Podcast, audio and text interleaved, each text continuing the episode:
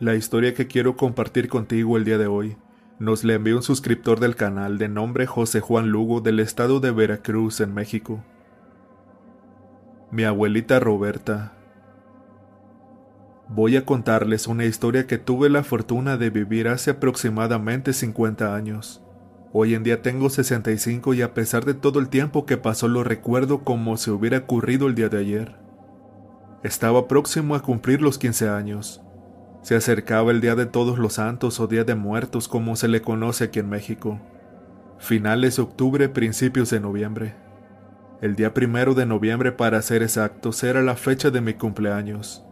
Mi padre se dedicaba a la elaboración de madera como vigas, jirones o troncos enteros puntales. Todo de pino era en su mayoría lo que él fabricaba. En aquel tiempo el rancho donde vivíamos quedaba demasiado alejado de la comunidad. Era un ranchito que no contaba con luz ni agua potable. El agua que se tomaba era de los arroyos o nacimientos que se encontraban cerca. Donde ocurre esta historia es un lugar que hoy en día es llamada Orilla del Monte. La población era muy poca en ese tiempo, así que entre ellos y mi familia se habían organizado para hacer un convivio por mi cumpleaños. Aunque para estas fechas mi abuelita Roberta tenía casi cinco años de haber fallecido, su recuerdo seguía vigente y fresco en nuestras mentes, pues ella era la persona más importante para la familia y esto fue así hasta el último día de su vida. Mi padre quedó muy afectado desde su fallecimiento, así como la mayoría de nuestra familia. En la casa sentíamos su ausencia, incluso mi madre siempre la consideró como la mamá que desde pequeña no tuvo. Yo como todo muchacho traté de seguir mi vida normal y ya había comenzado una relación de noviazgo con una muchacha de nombre María. Ella era muy amable y cariñosa conmigo. Vivía en una comunidad cercana y la había conocido por parte de una prima.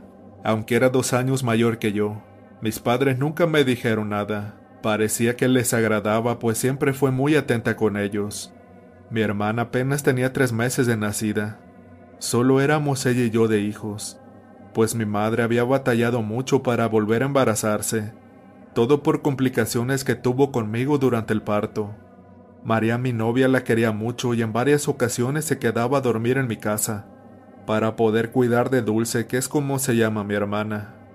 Esto cuando mis padres bajaban al pueblo a vender madera, comprar la despensa o cualquier otro asunto donde tuvieran que pasar la noche afuera de la casa.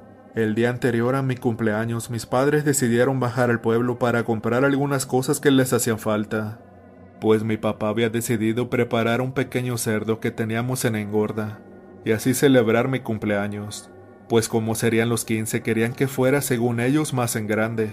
Mi mamá, una persona muy buena y tierna con nosotros, ponía mucha atención en nuestros aniversarios, aunque fuera algo chiquito, pero siempre nos festejaba. La verdad es que nunca tuvimos de sobra, pero gracias a Dios los animales y la madera para trabajar, en esos años nunca nos hicieron falta. Mis padres bajaron al pueblo.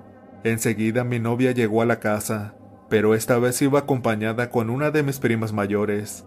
Nos quedamos los tres a cuidar a mi hermanita todo ese día. Era como cualquier otro. Yo me dispuse a hacer las diferentes actividades que como de costumbre ya tenía programadas. Para la tarde le dije a mi novia que me acompañara a cortar unos elotes a la milpa. Mi prima se quedó con mi hermana. Salimos de la casa y nos fuimos platicando de todo un poco como cualquier par de chamacos. El terreno donde se encontraba la milpa nos quedaba como a unos 15 minutos de la casa. Lo que sí es que era una tarde muy nublada, y en esos días era normal que se sintiera algo de frío por la tarde y noche. No era del todo mal, pero sí se sentía lo fresco. Íbamos llegando a los estanques de agua donde mi papá y mis tíos tenían peces de crianza. Casi llegábamos a la milpa. Nos quedamos unos momentos observando los peces así como a nuestro alrededor. Era pleno 31 de octubre. Todo se veía tan bien. El pasto húmedo, chilacayotes y flor de calabaza adornando el paisaje como cada año en esta fecha. Pero de un momento a otro comenzó a bajar una neblina muy espesa, que hizo casi oscurecer el lugar. Esto en un principio me pareció de lo más normal, pero de pronto del otro lado de la milpa se comenzaron a escuchar unos susurros y lo más extraño de todo era que en esa parte no vivía nadie. Si bien había casas, estas se encontraban bastante lejos y los perros que teníamos Siempre se encargaban de avisarnos cuando alguien se acercaba con sus ladridos, pero esta vez no se había escuchado nada. Fue que me comenzó a parecer muy extraño. Los perros siempre andaban sueltos y nunca pasaba nada desapercibido por ellos. Mi novia me dijo que tal vez podrían ser personas que venían del pueblo caminando por ese lugar, porque quizás se habrían perdido. Pero al final no hicimos mucho caso y seguimos el recorrido hacia la milpa, hasta adentrarnos un poco en ella. Así fue que comenzamos a cortar los elotes. Estábamos escogiendo los mejores. Ya habían pasado unos cinco minutos quizá. Yo me pude dar cuenta que al terminar la milpa, iba pasando un grupo de personas, hombres y mujeres, en su mayoría adultos. Me quedé observando por unos minutos sin entender qué era lo que estaba ocurriendo, qué era lo que veía. Estas personas todas, sin importar los hombres, iban vestidos con batones o túnicas largas de color blanco, Traían puestos unos guaraches o algunos iban descalzos. No logré distinguir con exactitud, pero sí serían alrededor de 30 personas las que iban. Algunos llevaban colgando en su espalda guajes y machetes. Cuando logré salir del asombro le dije de inmediato a mi novia, Mira, ya viste, señalando con el dedo hacia aquel lugar. Ella volteó rápidamente y hasta tiró los elotes del asombro. Se persignó al mismo tiempo que comenzó a rezar. Son las ánimas que vienen a visitar sus altares, me dijo con una voz entrecortada.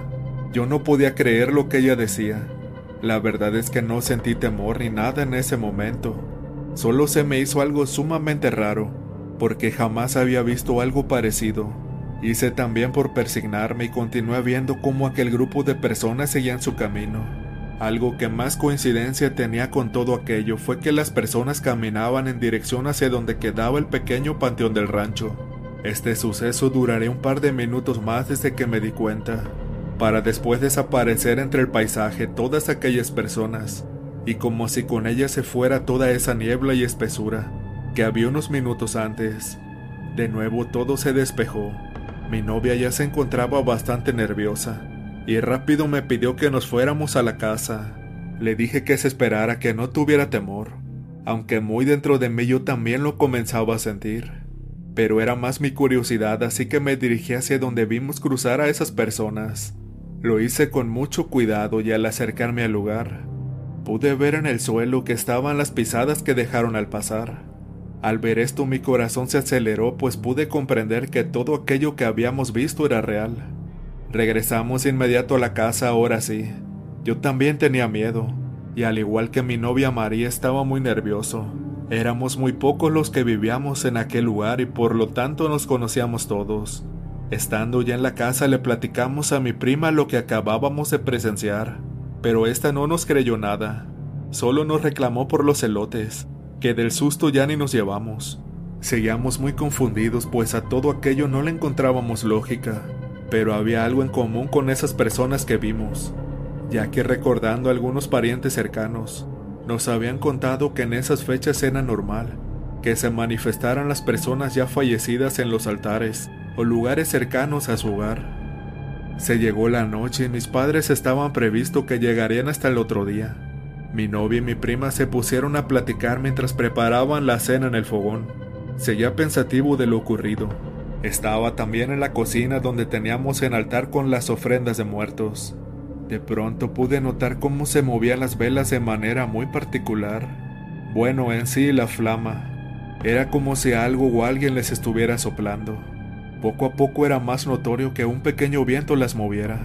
En eso uno de nuestros perros entró corriendo directo al altar y se puso a ladrar de manera violenta. Yo traté de tranquilizarlo y lo saqué de la casa, pero el perro insistía en seguir ladrando. Como estábamos en penumbra, solo las velas y la lumbre del fogón nos alumbraba. Me puse en alerta pensando que alguien podía entrar, pero eso jamás ocurrió. Y sin más dejamos de lado el perro. Seguimos con la plática. Ya mi hermanita se estaba quedando otra vez dormida. De la nada se comenzaron a escuchar pequeños ruidos que venían del cuarto de mis papás como si estuvieran moviendo cosas. En ese momento decidí darme una vuelta, pues en ocasiones los animales del monte se metían y hacían destrozos. Me asomé llevando un quinqué en las manos, pero para mi sorpresa no se encontraba ahí nadie. Todo se veía tranquilo. Me regresé a la cocina y les dije que iría al baño. Este se encontraba fuera de la casa, atrás del cuarto donde dormían mis papás. Al estar haciendo mis necesidades, comencé a escuchar a lo lejos una leve canción. Me apresuré para salir a ver quién era. El canto estaba bastante bajito, pero se me hizo muy conocida. Yo sabía que esa canción alguien la cantaba en mi casa. Poco a poco la fui recordando y era la canción que mi abuelita cantaba y tarareaba cuando estaba cocinando o haciendo tortillas. También solía cantarla cuando me iba con ella a cuidar los borregos. Fue cuando no tuve la menor duda de que era ella, mi abuelita Roberta, quien la estaba cantando. Esto me llenó de mucho sentimiento, y solo me quedé un momento observando en la oscuridad. Sentía mucha tristeza porque en ese instante se vinieron a mi mente una serie de vivencias que yo había pasado a su lado, y ahora ella ya no estaba físicamente con nosotros pero de alguna forma la podía sentir muy cerca en aquel momento. Eso me terminó aún más de llenar de nostalgia. Me retiré hacia la cocina donde mi novia y mi prima seguían platicando. No me dijeron nada cuando entré, pero sabía que todo aquello era muy raro, pues se podía percibir un ambiente algo extraño. Hasta el frío de la noche te calaba en los huesos, esto a pesar de estar adentro, quizá también por todo el sentimiento que traía. De un momento a otro nos dispusimos a cenar. Terminamos todo en orden, cuando al paso de unos minutos mi prima dijo que se sentía como mal del estómago y que quería ir al baño. Mi novia y yo nos quedamos solos con la bebé, por lo que me animé a decirle lo que había escuchado, que para mí era mi abuelita la que cantaba pues recordaba esa canción.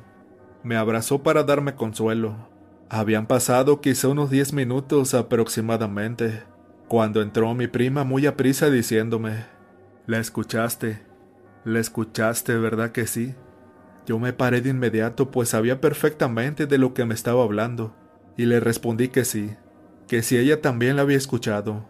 Solo pudo decir que sí con la cabeza, pues se le hizo nudo en la garganta de las lágrimas y ya no pudo decir más. Le dije que no pasaba nada, que estuviera tranquila. Mi abuelita no nos quería asustar, solo quería estar acá, pues la fecha lo ameritaba. Nos calmamos todos y cambiamos de tema mejor. Les dije que ya nos fuéramos a dormir, pues al día siguiente tendríamos muchas cosas que hacer. Así que nos fuimos a dormir. Mi prima se fue con mi novia y la bebé al cuarto de mis papás, al mismo momento que yo me fui para mi pequeño cuarto que quedaba junto a un árbol de perón. Me acosté tratando de conciliar el sueño, aunque por momentos me parecía imposible. Así estuve gran parte de la noche, hasta la madrugada en vela, hasta que sin darme cuenta me fui quedando poco a poco dormido. Entre sueños pude seguir escuchando pequeños ruidos extraños que surgían de entre los árboles. Se podían escuchar también a los animales inquietos, los perros ladrando y de nuevo en mis sueños volví a escuchar aquel peculiar canto de mi abuelita. Pude conocer hasta ese momento cuál era aquella canción es la de un grupo norteño de esos viejitos, que solía cantarle a mi abuelo antes de morir. Me lo dijo mi madre cuando era niño al preguntarle por qué mi abuelita siempre la cantaba. Me dijo que mi abuelito se la cantaba en sus años de juventud, y que al fallecer él mi abuelita la cantaba para recordarlo. Sentía que quería inclinarme sobre la cama para levantarme, pero no podía. Era como si una fuerza mayor a la mía me lo impidiera. Pude sentir de pronto cómo mi cuerpo se quedaba sin fuerzas al mismo tiempo, que una luz tenue se iba aclarando en mi ventana. Está cada vez más cerca, hasta que mis ojos pudieron ver la silueta de una persona muy bajita, tal cual era mi abuelita. Ya más de cerca pude ver que traía puesto un vestido color café, el mismo que tenía puesto cuando se llevó a enterrar a la tumba. En ese momento no sabía qué hacer. Era ella. No me quedaba duda alguna. Al verle su rostro, mis ojos no pudieron evitarlo y se llenaron de lágrimas. Lloré desconsoladamente. No podía con la emoción que sentía de verla. Al tenerla más cerca pude percibir un fuerte olor incienso, y estando ya de pie, abracé a mi abuelita muy fuerte como hacía tanto tiempo que no podía. Pude oler su ropa y era como si estuviera de nuevo en vida preparándonos sus ricas comidas y todo lo que sería la ofrenda para sus difuntos, para después sentarse a tomar su chocolate con pan con todos nosotros. Tantos lindos recuerdos no me dejaban parar de llorar. Me olvidé por completo abrazado a ella que aquello era imposible. Cuando abrí los ojos, detrás de mi abuelita se formaba un enorme sendero de flores blancas y azules, que parecían ser un camino. Mi abuelita me tomó de la mano y me dijo que me fuera con ella. La seguí tras ese sendero y en todo momento me sonreía. Se miraba muy tranquila y en paz. También me decía que no me preocupara, que ella estaba muy bien, que solo quería que yo me la pasara muy feliz en mi cumpleaños, que no pensara en ella, porque desde donde estaba me iba a cuidar al igual que a toda la familia. Caminamos por un par de minutos, hasta que de pronto se escuchó la caída de una cascada y frente a nosotros apareció una especie de un gran túnel, que no era más que la entrada a otro lugar completamente majestuoso y lleno de luz. En ese momento mi abuelita me tomó de los hombros, al mismo tiempo que me daba un beso en la frente, y ya para despedirse me dijo que tuviera cuidado, pues mi hermanita tendría una enfermedad grave antes de cumplir su primer año, que se los hiciera saber a mis papás, dándome la fecha precisa de cuándo sucedería. Sentí cómo me desvanecía por completo. No supe más de mí hasta el día siguiente que me desperté. Mi papá y mi mamá ya habían llegado para esa hora. Mi mamá ya me estaba hablando para que fuera a tomar café con ellos y felicitarme por el día de mi cumpleaños. Lo primero que hice al levantarme fue ir directamente al altar de las ofrendas a persignarme y rezar un Padre Nuestro en memoria de mi abuelita Roberta. Me sentía confundido pues no sabía con claridad si todo aquello lo había vivido o simplemente lo había soñado. Era algo que no me dejaba de dar vueltas en la cabeza. Además me sentía triste, tanto que hasta mis padres pudieron notarlo, y me dijeron que se había estado bebiendo por la noche. Les dije que no, que solo no había podido dormir bien, pero no los dejé muy convencidos. Mi madre de inmediato comenzó con los preparativos de la fiesta. Yo me fui al arroyo por unos tanques de agua, mientras que mi papá se quedaba en la casa para ver lo de los animales. Ese día debo admitirlo, no fue para nada especial. Por el contrario, me la pasé todo el día pensando y recordando más que nunca a mi abuelita, pero también recordaba sus palabras. Así que al pasar las horas me animé, pues mis primos y tíos ya se habían ambientado con el alcohol, pero a mí todavía no me apetecía, por lo que me dispuse a escucharle su plática. Llegó la noche y todos los invitados poco a poco se fueron retirando, hasta quedarme solo con mis padres y mi hermanita. Así que sin más les platiqué todo lo que me había sucedido, desde el grupo de personas que pude ver con mi novia en la milpa, como el sueño o visión que tuve con mi abuelita. Ambos se quedaron muy callados y pensando. A mi madre pude ver cómo sus ojos se le iban humedeciendo, hasta llegar el llanto. Les dije también lo que mi abuelita me había dicho con respecto a mi hermana, y pidieron a Dios en ese momento que cuidara de ella, que la dejara a su lado. Los meses pasaron, todos siempre afanados en nuestras labores del campo, hasta que un día mi hermanita se puso muy enferma con diarrea y fiebre. Esta última muy intensa que al pasar las horas se veía muy desmejorada, todo como si fuera una muy mala pasada. Sucedió el día que mi abuelita había mencionado, mis padres desesperados, viendo que las cosas no estaban bien con ella, tomaron una yegua, la ensillaron y se fueron a toda prisa hacia el pueblo en busca del médico. Ese día fue para mí eterno, aunque con mucho que hacer ni así podía sacarme la preocupación de la mente. Ya eran como a las 7 de la tarde y comenzaba a oscurecer, cuando vi a lo lejos un jinete. Mi corazón comenzó a latir más rápidamente. Salí corriendo de la casa y pude ver que eran mis papás. Traían consigo a mi hermanita. Mi madre me sonrió tranquilamente. Pude entender que todo había pasado ya. La bebé de la casa estaba sana y salva gracias a Dios y a mi abuelita que nos había avisado. Mi madre me dijo que la niña traía una fuerte infección en el estómago, y el doctor aseguró que si no hubiera sido atendida en ese mismo día, podría haber sido una tragedia para la familia. Por fortuna todo quedó en un simple susto para todos, pero con una gran experiencia para mí, pues ahora me quedaba claro todo aquello que se dice de las personas que fallecen y que en ocasiones siguen en este mundo. Han pasado ya más de 50 años de todo lo ocurrido. Mi hermana es toda una señora con su familia, y esta historia ya la sabe desde que era una niña, y aunque no conoció a mi abuelita Roberta, siempre ha manifestado su profundo amor y agradecimiento por ella. Tanto así que cada día de muertos es la primera en poner su altar para la ofrenda, pues en su corazón sabe que mi abuelita viene y la cuida desde donde se encuentra.